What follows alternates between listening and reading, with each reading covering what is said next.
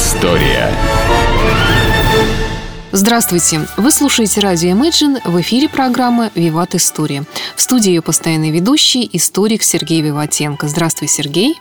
Здравствуйте, Саша. Здравствуйте, дорогие друзья. В студии также Александра Ромашова. И, как всегда, я напоминаю, что у нас в конце нашей программы традиционная историческая викторина. Э, приз для которой предоставлен рестораном «Гапикус» на канале Грибоедова 25. Это сертификат на 1000 рублей на посещение ресторана. Сергей, начнем? Да, дорогие друзья, э, сегодня мы с вами поговорим о образовании Советского Союза. А если быть точнее, о, наци... о, скажем так, что было до того, как образовался Советский Союз. Почему у нас именно такое было территориальное национальное деление, а не другое? Какие были предложения? И вообще всю ситуацию связанную с национальной политикой большевиков и советской власти. Итак, Саш, ну, Российская империя, она была империей. Империя – это страна, где находится очень много народов. В нашей стране народов было чересчур даже. Больше э, около 200 э, э, народов проживает на нашей территории. И при царе-батюшке не было никакой национальной политики. В принципе, она, конечно, была, но никто не имел никаких прав автономии. Единственная автономия, которая, единственные две автономии, которые существовали у нас, Саша, первая – это Финляндия – да, а она дожила до до 1917 года со, своим, э, со своими законами, со своим парламентом Сеймом. Да? Также был Сейм и еще в Польше, но это до 1933 года, 1833 года, пока там не началось восстание. И вторые какие-то автономии были в Средней Азии, так называемое Бухарское и Хивинские э, ханства – да, в принципе, все остальные народы были равны перед законом, равны перед императорами, но никаких культурных вещей не имели. А, ясно, что после свержения в феврале 17 года династии Романовых стал вопрос, что делать, как строить нашу большую многонациональную страну. Понятно, что разделиться на 150 маленьких стран, конечно, может быть и мечта каких-то других стран по отношению к нашей стране, но это все равно не срабатывает не срабатывает. Поэтому изначально, как я уже говорил в своих, э, э, своих передачах, и до нашего времени Россия была всегда многонациональной страной. И как-то надо было решать национальные вопросы. Итак, после того, как э, после февраля Керенский, а, скажем так, столкнул, что ли, этот снежный ком, который национальных отношениях, э, скажем так, потом показался лавиной, да? Но действительно, если мы говорим про этот период, то, наверное, главное э, главные теоретики и практики появления многонационального государства были большевики. А если мы говорим про большевиков, то, наверное, в первую очередь это Владимир Ильич Ленин. В 1913 году, Саша, а, будущий глава Первого социалистического государства Владимир Ильич Ленин, находясь э, в Польше, э, в Кракове, ну тогда в Австро-Венгрии, написал написал несколько заметок по национальному вопросу. Вообще главный специалист по национальному вопросу в партии был, Саша, не знаете кто? Э, Иосиф Виссарионович Сталин. Да. А, но Ленин тоже как бы и здесь как бы оставил свое.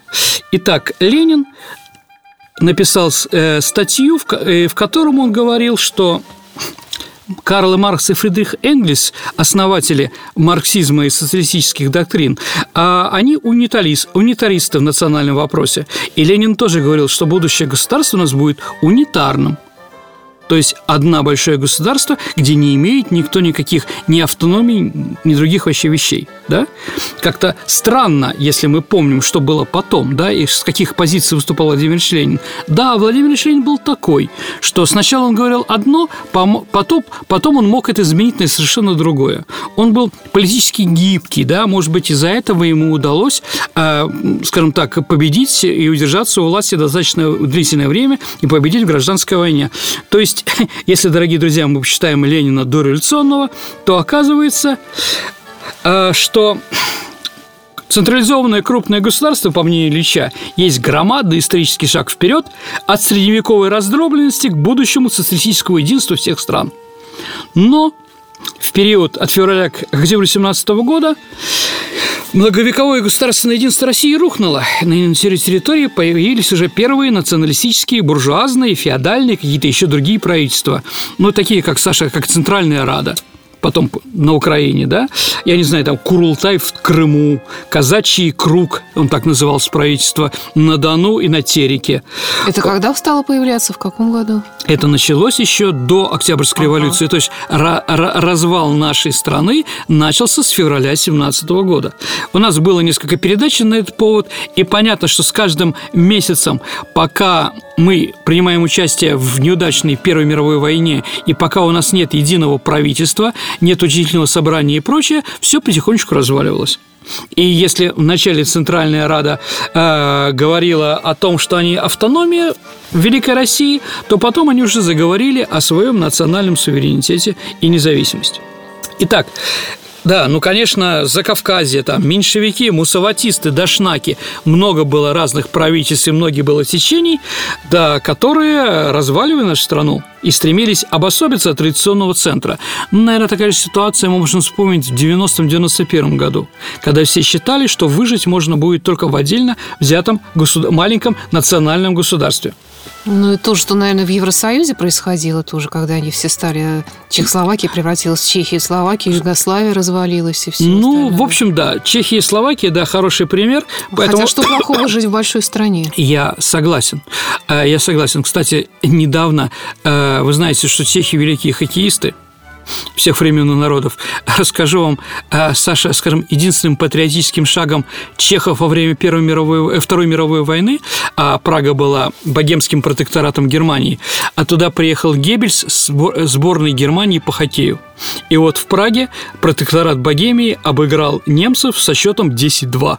И, выходя из Ледового дворца, Геббельс сказать, и сказал, играть в те игры, в которых недочеловеки нас сильнее, да, это выше моих сил. И после этого немцы в хоккей не играли. Так или иначе. Так вот, э, действительно, недавно прошла такая вещь на вопрос, а когда же чехи снова будут побежать в хоккей? они уже как бы давно не побеждают, и тренер, один из чехов, да, э, сказал, что чехи будут тогда побежать в хоккей, когда к ним присоединится еще пятерка из Словакии. Угу. То есть словакам им не хватает. Но словакам тоже не хватает Чехии, а, ну, по другим причинам, уже больше экономическим. Так или иначе, да, действительно, страна распалась, пыталась распаться, и нужны были какие-то другие силы. И вот угроза резкого сокращения территории социалистического пролетарского государства, ну, после победы 7 э, ноября, утраты надежд на скорую мировую революцию вынудили лидера партии, пришедшей к власти в России, пересмотреть свою точку зрения на, эти, на это государственное устройство. Но Ленин, Саша, стал яростным сторонником федерализма. А вот, правда, он там говорил на этапе перехода к полному единству – лозунг единый, да, ну и второй, надо сказать, лозунг единой неделимой России, о которой так говорили, долго говорили большевики, оказывается, до октября 17 года, а они э, взяли, взяло белое движение – и понятно, надо было что-то свое. А, кстати, насчет символа. А, я читал воспоминания. Ну, Деникин говорит, мы хотели взять красный флаг как символ России. Угу. Ну, вы сейчас знаете, в России тоже символ. Наши олимпийцы все ходят в красном, да? Чебурашка красный стал, да? После того, как он был рыжий там, да, и прочее. Сейчас это популярно. А, так вот, и говорил, что мы хотели взять, но красные нас опередили. Поэтому вынуждены стать белыми. Такая ситуация. Здесь тоже идею единой и неделимой взяли себе э, добровольческая армия, и поэтому пришлось Ленину отказаться. Итак, во время гражданской войны, во время этой смуты, дорогие друзья, мы прекрасно понимаем, что громадное количество появилось независимых каких-то стран, государств э, на нашей территории. Э, некоторые были смешные, конечно, некоторые только декларировались. Помните, как сегодня у Малиновки, да? Пан Атаман Грициан Таврический со своими деньгами и так далее и тому подобное. Вот. Такого было очень много. Поэтому, если мы говорим про территориальное образование того времени, то мы должны, скажем так, разделить их на две части. А первое – это национальные – а, э, скажем так, какие-то образования, да, а второе – это территориальные, по территории. Поэтому появилась Дальневосточная республика и многие другие. Вообще, Саша, вот если брать, например, Украину того времени, да, то оказывается, что с 1917 по 20 год на территории Украины насчитывалось 16 самопровозглашенных политических образований.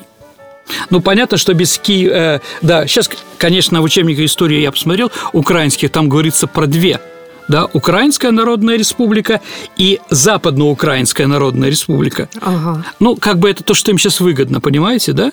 Но кроме этого были какие-то другие. Если мы говорим про сегодняшнюю территорию Украины, то это, конечно же, а, например, Одесская Советская Республика, которая была объявлена 17 января 18 года. Ну и э, э, самая, наверное, известная сейчас, ее очень часто об нее вспоминают, это э, Криворожско-Донская Народная Республика угу. на территории нынешнего Донбасса. А, еще раз, да, то есть э, что можем говорить о каком-то национальном, а, наци... Э, что они были какие-то национальные? Ну, с одной стороны, ну, украинцы провозглашали, да, там, первенство именно украинской, э, украинской, украинской культуры, украинского языка, да, а Донская, сложно сказать, Одесса, ну, это вообще вещь в себе, как говорится, да, это большая да, разница да, по сравнению с другой, со всей Украиной или вообще со всем, что находится э, около Черного моря. Поэтому, да, эти республики, они появлялись, ну, когда там происходил какой-то переворот, или какие-то государства брались, да.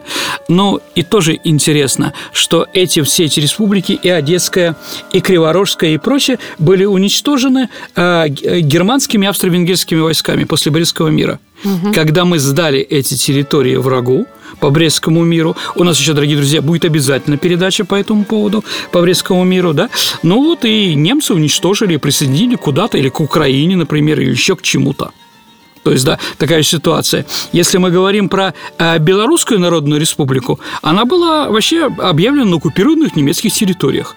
А вообще какие у него были какие-то границы? Очень сложные и аморфные, Саша. Потому что а, там же половина Беларуси была Россией. Могилев, а, Витебск. Все правильно. А, Могилев был присоединен к Беларуси окончательно в 25 году, 1900 то есть вообще уже после смерти Владимира Ильича Ленина, да, а последние, ну, опять-таки, да, а с восточной стороны от России были отданы земли а в Белоруссию в 1926 году Гомель.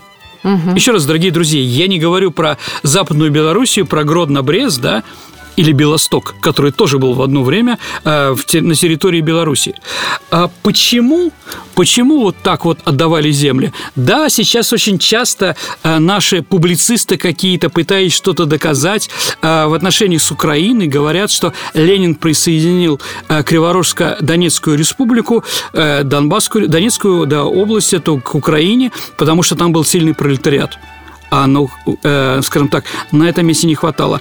Также можно, наверное, рассказать и про э, Могилев и прочее. А, вот смотрите, что писал по этому поводу Янукидзе, один из руководителей в ЦИК СССР. Мы, как Республики Единого Союза, не можем базироваться только на национальном признаке. В общих интересах Союза огромнейшее, даже пер, пер, первенствующее значение, первенствующее значение имеет экономический фактор – не национальный, дорогие друзья, а именно экономический. Так что из-за чисто национального признака мы не можем экономически ослабить важнейший район, который имеет значение для всего Союза. Понимаете, дорогие друзья, да?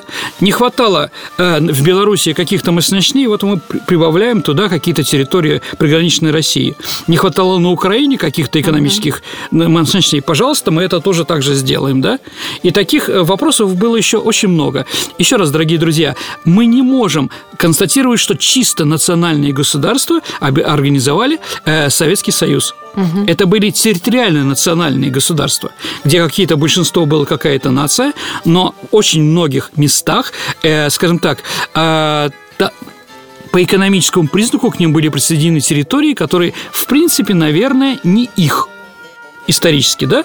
Но такие вещи случались э, сколько угодно. Вообще, дорогие друзья, э, ну вот если проговорить про Белоруссию, я просто... Еще раз, я никого не хочу обвинить, не хочу никого оскорбить. У меня только маленький вопрос – да, готовясь на сегодняшней ситуации, э, извините, готовясь к сегодняшней передаче, а как бы я знаю, что Гомель и Могилев были присоединены и прочее. С кем я вообще могу из Беларуси общаться?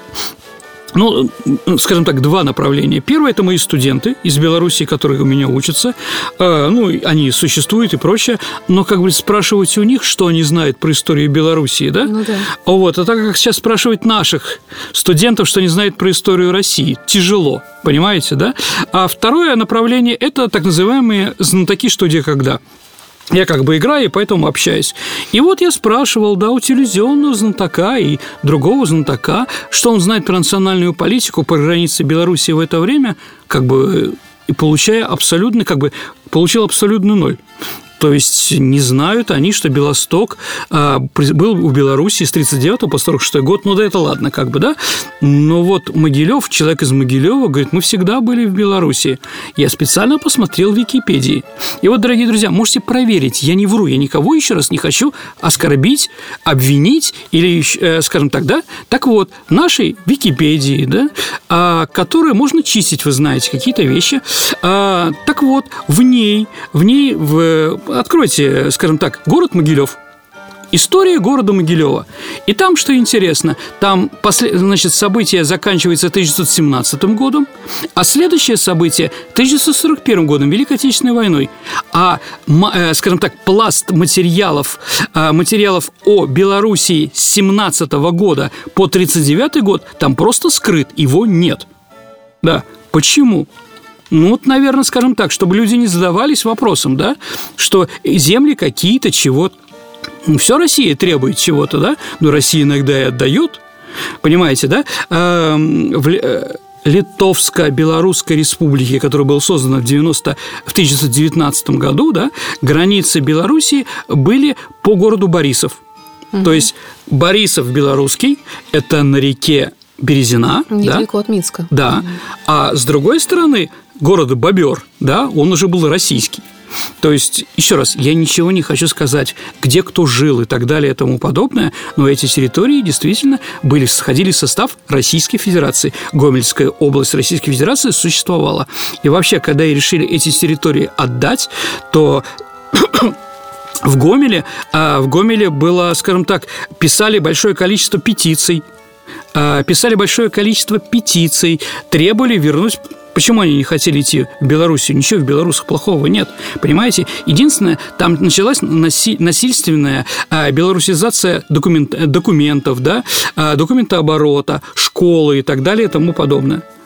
Люди, которые с детства говорят на русском языке и думают на русском языке, также и на Украине. Понимаете, да? Они как бы тоже не хотели туда идти. Там, потому что были какие-то спорные территории, например, в Курской области – да, половина, там, Курскую губернию, Путивльский район, где Ковпак воевал, да, а, на Украине, это какая Сумская область, да, а, значит, она была отдана, а какие-то части, там, Рославль и прочее, они писали и говорили, нам не надо, мы не хотим, да, по той причине, что, может быть, мы украинцы, но давно уже русско, э, скажем так, русифицированы, ну, понимаете, да? То есть, еще раз, я это к чему? Э, во время гражданской войны и после революции, э, после революции территориальные какие-то национальные организации были, с одной стороны, а, решили национальные проблемы, 100%, да, с другой стороны, были территориальные какие-то, экономические и оборонные, да. Э, Литва и Белоруссия была объединена единое государство, так легче им было воевать с разными поляками и другими врагами, которые тогда существовали у красной, э, у советской власти. Так или иначе, ситуация была очень запутанная, очень запутанная, э, и поэтому сейчас, когда говорят, что вот эти исконные территории, они всегда были на Украине или, наоборот, не были, мы должны сказать, не все так просто. Даже, например, какая-то республика, ну, Украинская Народная Республика, еще раз, не хочу никого оскорблять, объявляет, что территория Украины такая-то. А с кем она заключила договора? Что территория такая-то, да? То есть понятно, что у китайцев есть, э, есть карты, в которых говорят, что Китай, э, Китай э, все, весь Дальний Восток китайский, да? Дальше придут дейлисты, да, Калмыкия тоже считается китайской. А вот, ну, объявляйте, что хотите, да? Другой вопрос, что вы туда получите что-то, да? Думаю, что нет. Там, я не знаю, это в песне, э, в песне украинской, которая потом стал гимном, да, «Все неизмерно Украина», там же упоминается холм, который находится в Польше, да, что сейчас, Украина будет воевать за холм, этот населенный пункт, да, в польский? Я думаю, нет. Еще раз, что они объявляют, что наша территория такая, это не значит, что они ее контролируют. Поэтому, когда Белорусская Народная Республика, так называемая, организовалась на немецко оккупированной территории, а по середине Беларуси был фронт, да? А вот она, конечно, объявила те территории, которые находятся за фронтом в России, да, тоже своей территории. Как она могла их контролировать? Да никак. Ждать, когда немцы прорвут фронт и захватят эти территории, возможно, передадут, все это достаточно еще раз говорю, спорно и непонятно. А, ну, продолжим нашу национальную политику. Первый акт национальный, который, э, э, который имеет отношение к национальной политике, был принят с новой молодой советской власти 12 января 18 года на Третьем Всероссийском съезде Советов. Это декларация прав трудящихся эксплуатируемого народа. Да, разработан Владимиром Лениным, и она затем вошла в Конституцию 1918 года – а в этом документе, дорогие друзья, оговаривалось добровольность вхождения в состав нового государства, коренного начала федерации, и самостоятельное решение каждой нации об участии в федеральных учреждениях. Недопустимость нарушений прав отдельных вступавших в область федеративную э, федерацию областей. Но если говорить серьезно, если мы посмотрим на эту конституцию критически и прочее, то на самом деле э, в ней форма государственного устройства России только декларировалась. И не было предусмотрено даже правительство будущих членов Федерации в органах власти Центра. Практически, практически Ленин, хотя все это объявлял красиво, но он все равно продолжал находиться на унитарных э, ну, идее унитарного государства. Создаваемая сверху по инициативе правящей партии путем присоединения от военной гражданской войны территорий, да, вот как бы, да, он считал и объявлял какие-то вещи. А, имеет национальность, не имеет национальность, как вообще организуется национальный район в нашей стране. Ну, первые, первые два две автономии, которые появились у нас, и появились какие-то недостаточно четные, четкие границы, это в конце 18 года образование трудовой коммуны области немцев по Волжье. Ну, вы знаете, дорогие друзья, Саш, помните, мы тоже говорили, немцы жили на левом берегу Волги, уже ближе к Казахстану, вот Энгельс, Маркс, да, Паласово, это сейчас, ну, тоже э, Паласово – это город в Волгоградской области, населенный пункт в Волгоградской области, но который был столицей тоже немцев по Волжье, одной из самых крупнейших, да, они там жили с Екатерины II, имели определенные территориальные границы. То есть, да, Саратовская область была с одной стороны, Волги а, или Царь, Царицынская была ли такая, не помню, но Саратовская точно была, да, а с другой стороны было, поэтому немцам достаточно было просто это организовывать. Еще раз скажу, организовали немецкую автономию, э, немецкие военнопленные, социал-демократы, которые, скажем так, попали на Восточном фронте к нам в плен, помнили еще марксизм и прочее, создали.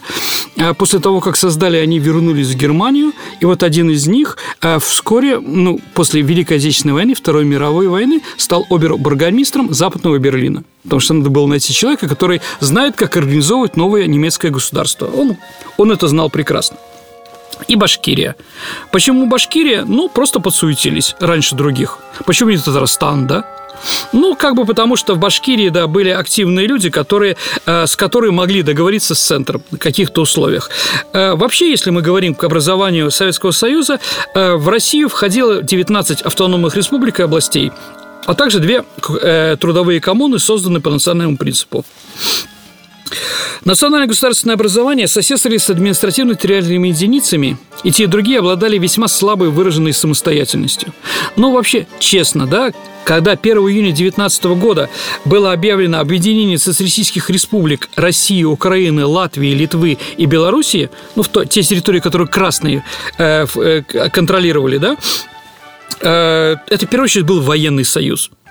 Ясно, что и кормили элиту, госап... содержание, полное содержание госаппарата, полное содержание армии, денежная система этих всех республик, ну, Украины, Латвии, Литвы, Беларуси, все было, э, скажем так, на коште э, Российской Федерации.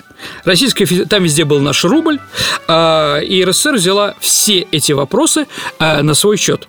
Э, в 1922 году когда уже гражданская война закончилась, и уже было понятно, что надо делать что-то четкое в национальном плане, э, потому что, чтобы показать, что будет дальше.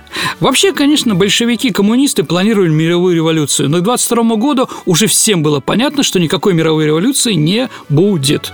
И поэтому национальные наши отношения должны быть символами для других стран, куда стремиться с одной стороны, а с другой стороны для колониальных стран бороться за свою независимость и прочее. Да?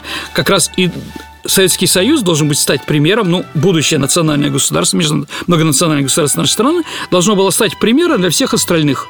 Куда идти, к чему стремиться. И вот Фрунзе в мае 22 года э, значит, э, стал председателем комиссии по Политбюро ЦК РКПБ, которая пришла к выводу о необходимости рассмотрения э, уточнения взаимоотношений России и других социалистических стран. Итак, перед комиссией стал вопрос, какое строить государство.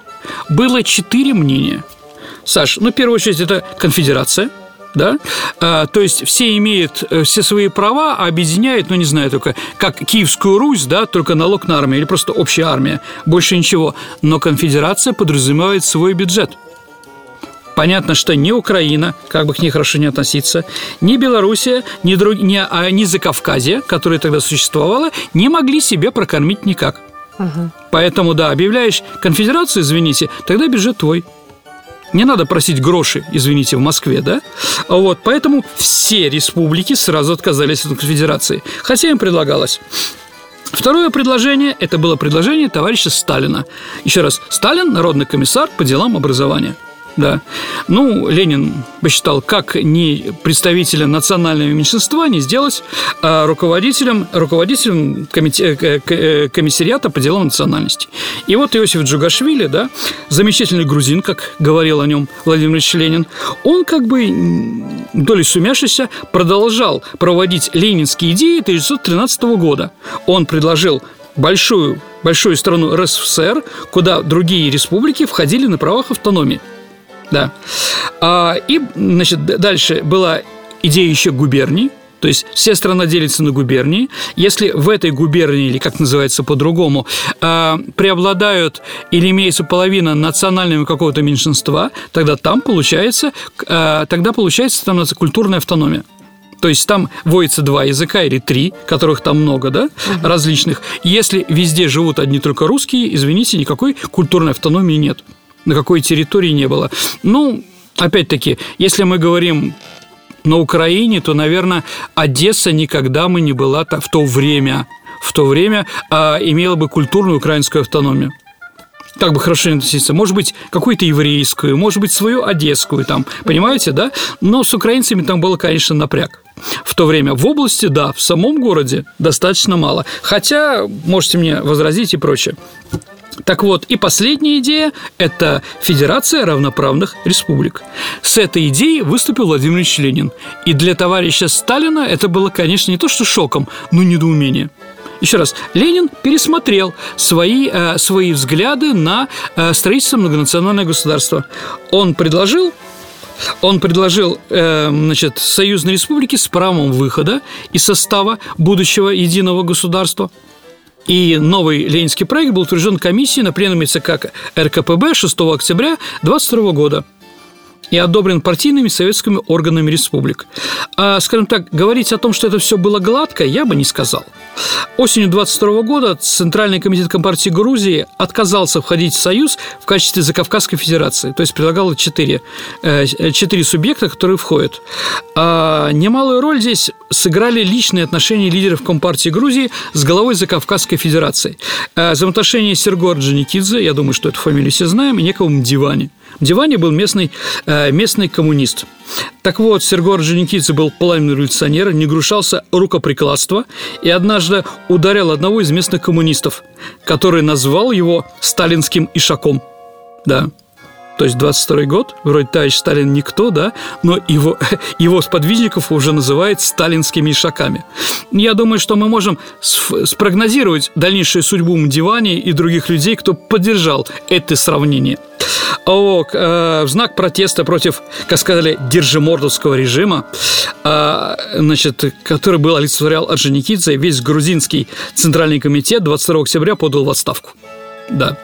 А, но комиссия во главе с Дзержинским поддержала Орджоникидзе. Хотя Ленин начал там выступать и кричать, что это несправедливо, что Сталин не прав и так далее и тому подобное. Но эта статья Ленина, он находился тогда, помните, в горках, да, уже все, она вышла уже после 30 декабря 22 года. То есть она была издана, напечатана уже после того, как поезд уже ушел. Был организован Советский Союз. Итак, 30 декабря 1922 года в Москве в Большом театре состоялся первый всероссий, всесоюзный съезд Советов. Как тогда писали, э, советская власть сделала, дала рабочим и крестьянам нашей страны подарок на Новый год. Кстати, дорогие друзья, мемориальная доска э, на Большом театре была очень долго. Здесь проходил первый съезд Советов, да, но вот когда вышли 100-рублевая купюра, да, наша, Сашенька, знаете, там Большой театр изображен. Угу. Так вот, на ней как раз эта мемориальная доска отсутствует. Хотя в то время было тоже 98 год, 1998 год. Так или иначе, а, делегатов было 1727, от РСФСР, ой, извините, 1727 а, делегатов было от России, 364 от Украины, 91 от Закавказья, 33 от Беларуси. Съезд утвердил декларацию об образовании СССР и союзный договор об образовании СССР. Э, в декларации говорилось, что СССР – добровольное объединение равноправных народов, доступ к которому открыт всем социалистическим республикам, как, как, э, как существующим, так и имеющим возникнуть в будущем. За каждой республикой было закреплено право на выход из Союза. А отличие от компетенции республики, в основном это были какие-то местные, культурные и прочее, а центральная власть брала себе 22 пункта. Но если говорить самые серьезные, что с собой контролировала Москва, власть из Москвы, да, это в первую очередь политическая власть, потому что ЦК ВКПБ Всероссийная коммунистическая партия, да, она не имела национальный грозит, и национальный КПБУ, Коммунистическая партия Украины или Беларуси, они входили на правах, да, ну и не имели никаких, в ну, скажем так, каких-то полномочий, чтобы спорить с Центральным комитетом. А как спорить? Вот вспоминаете про сталинского Ишака и Держимордовский режим понимаете? А, вот. Второе, что брал на себя э, центр, это местную оборону. Армия должна быть одна – никаких закавказских э, дивизий у нас быть не может. Э, дальше, Министерство внутренних дел. Все-таки криминал у нас никогда не имел своих национальных границ. Он всегда многонациональный. Как вы знаете, прекрасно азербайджанцы с армянами иногда входят в одно ОПГ и очень хорошо себя чувствуют. А граница, конечно, между Донбассом и Украиной существует, но опять-таки тоже не для определенных товарищей, которые шнуют туда и сюда. И многое другое. Ну да ладно, это не мой разговор разговор. Я думаю, что у других людей вы прослушаете про это. А, и третье, то есть четвертое – это общие финансы. Да, был министр, один национальный банк, да, один рубль на всех, да, который, да, и, скажем так, и станок находился в руках Москвы. Почему такое ослабление? Почему же вот поставили бомбу замедленного действия насчет того, что каждая страна имеет право на выход? А вот, да потому что думали, что скоро будет мировая революция, никаких стран границ вообще не будет. Поэтому, в общем, какая разница, да, извините, э, проблема с Карабахом. Карабах сначала входил в Армению, потом в Азербайджан. Абхазия была независимым государством, которое заключило договор с Грузией определенный, потом о нем тоже забыли, и прочее, прочее, прочее. Все думали, что скоро это все закончится да? Но мировой революции так не произошло, а проблемы, которые, а, скажем так, эм, как бомба замедленного действия было в этом союзном договоре, потом, в общем-то, и взорвали нашу страну, какие-то регионы, да, и кровавые конфликты там в том же самом Карабахе, и в других местах, я думаю, они не случайны, не просто так. Это от советской, ленинской национальной политики. Но все равно это был, конечно, шагом вперед. Не было еще, дорогие друзья, такого государства да, где такие права были у национальных меньшинств. Каждому маленькому народу был придуман алфавит. Для них были специально сделаны там школы, факультеты, да. Ну вот в нашем педагогическом университете, да, имени Герцена, факультет малых народов Сибири и, и что там угу. еще, а, и Дальнего Востока, да, он существует, и там действительно много писателей, сколько мы подготовили. Другой вопрос, нужны они писатели там или не нужны, но то, что мы сделали там, да, образовали, конечно, был шаг большой вперед для многих национальностей. Многие впервые получили алфавит, какую-то государственность, поэтому никогда у них до этого государственности не было. Так или иначе, советское э, образование СССР было шагом вперед, с одной стороны, а с другой стороны, это бомба замедленного действия, который потом взорвал наше государство. Ну, Саш, я думаю, что нам пора уже переходить к вопросам. Да, напоминаю, что у нас, как всегда, традиционная викторина историческая в конце программы. Угу. Давай сначала вспомним э, предыдущий да. вопрос программы. Угу. У нас был э, князь э, Константин. Значит, великий князь Константин и какой известный поэт получил имя в пользу князя Константина. Но здесь, ребят, конечно, я немножко не то, что шучу, да, но такой с подвохом был вопрос. А Константин Романов – то есть, да, двоюродный племянник, э, двоюродный племянник Константина, он как раз э, и был назван в честь Константина и стал известным поэтом, да, так называемый КР – поэт Константин Романов, да, там растворил я, я окно, стало жарко мне чуть, да, вот это как раз это его знаменитый романс и прочее. Константин Романов, у нас есть правильные ответы? Да, Олег Молодцы. Михайлов у нас Прекрасно. один из первых прислал ответ. Поздравляю, да. Олег, да. Приз. И, да. И давай тогда сразу новый вопрос. Напомню, Хорошо. что приз предоставлен ресторанам «Гапикус». Это сертификат угу. на тысячу рублей на посещение ресторана, который находится в Петербурге на канале Грибоедова, дом 25. Хорошо, дорогие друзья, а, как известно, после Второй мировой войны Советский Союз состоял из 16 республик. Но к распаду к декабрю 1991 года одна республика отпала – Какая же республика не дожила до распада Советского Союза? Ваши варианты ответов можно оставлять на нашем сайте imagineradio.ru. Э, у нас висит анонс программы «Виват История». Там есть кнопочка э, «Прислать ответ». Вот туда кликаете, присылайте ваш ответ. Не забудьте представиться, указать фамилию, имя и номер телефона, чтобы мы могли с вами связаться. И будет вам счастье. Да, и будет вам приз замечательный. Спасибо, Сергей. Сергей Виватенко, историк, был в студии «Радио Imagine». Я Александра Ромашова. До встречи через неделю. До свидания, дорогие друзья. «Виват. История».